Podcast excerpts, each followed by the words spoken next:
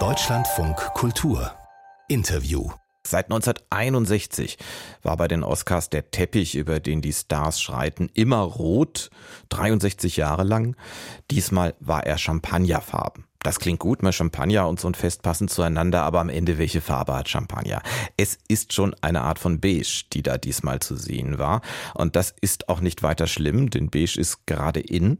Nicht nur in Hollywood, sondern zum Beispiel auch in deutschen Kinderzimmern und anderen Räumen.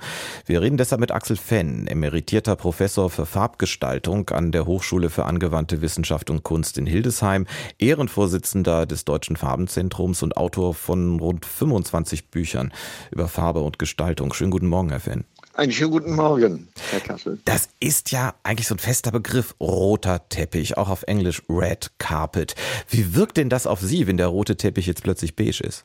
Äh, mich ärgert es. Jedes Rot ärgert mich, äh, weil es eine Farbe ist, die tradiert ist. Da denke ich eher an die Queen oder an ihren Nachkommen, äh, eigentlich ist es eine royale Farbe, die passt nicht mehr in unsere Zeit. Das heißt, Sie haben gesagt, es ärgert Sie, dass der Teppich klassisch immer rot ist bei solchen Veranstaltungen. Umgekehrt freut es Sie dann jetzt, dass er beige oder champagnerfarben ist. Ich freue mich sehr darüber, dass es geändert wurde. Äh, wäre er wirklich ein, hätte er ein tolles Beige, äh, würde es mich mehr freuen. Aber dass es geändert werden muss, ist selbstverständlich. Die Zeit dreht sich und wissen Sie, äh, Rot ist vorbei, ist nicht mehr gut. Royales Zeugs wollen wir nicht mehr haben. Sie haben so ein bisschen was angedeutet jetzt, Herr Fenn. Sie haben gesagt, wenn es ein schönes Beige wäre. Sie haben sich das äh, aus Interesse und auch weil wir Sie darum gebeten haben, angeguckt, wie das in Hollywood aussah. Ist das für ja. Sie kein schönes Beige gewesen? Ach, es ist, manchmal ist das Beige gar nicht erkennbar. Äh, äh Beige Beige ist eigentlich eine reine Naturfarbe. Und das ist es nicht. Äh, sondern es ist ein Ton, der ist viel zu hell, er ist viel mm, zu wenig mm, aussagekräftig. Äh, dann wurde er als champagnerfarbig äh, bezeichnet. Das passt eher. Aber Champagner, der schon angetrunken scheint.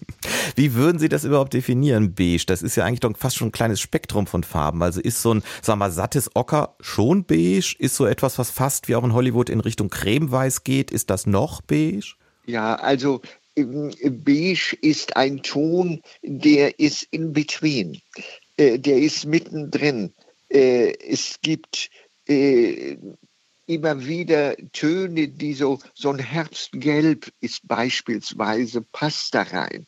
Mm, das ist ein richtiger toller Beige-Ton. Er ist sehr natürlich dargestellt.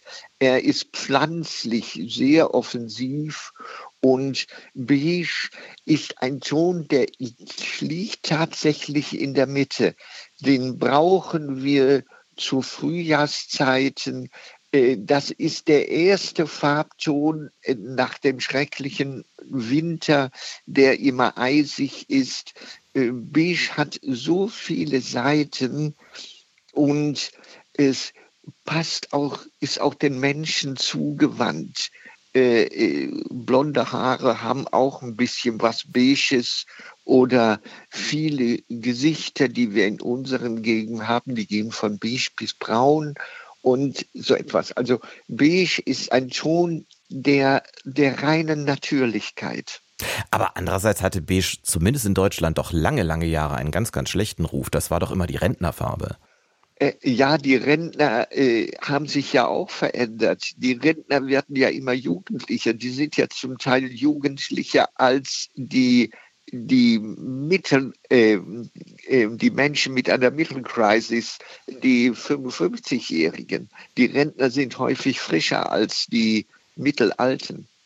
Auf der anderen Seite, habe viel darüber gelesen, gibt es auch den Trend, Kinderzimmer und, und auch teilweise Kinderbekleidung äh, in Beige auszusuchen.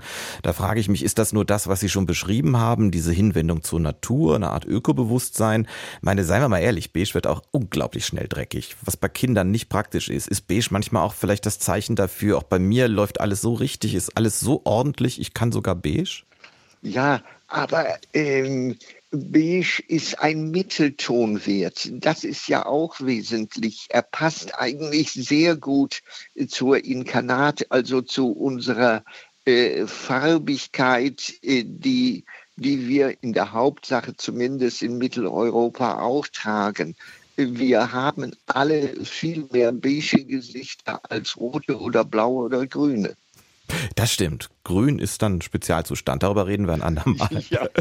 Der rote Teppich in Hollywood war in diesem Jahr das erste Mal beige oder Champagne colored, wie die Verantwortlichen vor Ort sagen. Wir haben deshalb mit dem Farbexperten Axel Fenn gesprochen. Ich danke Ihnen sehr für das Gespräch, Herr Fenn. Ich bedanke mich bei Ihnen. Ihnen einen schönen Tag. Ihnen auch. Und unser Tag hier wird unter anderem weitergehen in gut 20 Minuten mit äh, einem weiteren Live-Gespräch mit unserem Reporter in Los Angeles. Da werden wir dann nicht über Farben reden oder nur sehr am Rande, sondern über Filme und vor allen Dingen, das haben wir heute Morgen noch fast gar nicht gemacht, über die Show, die da unter anderem über den Teppich ging in Los Angeles.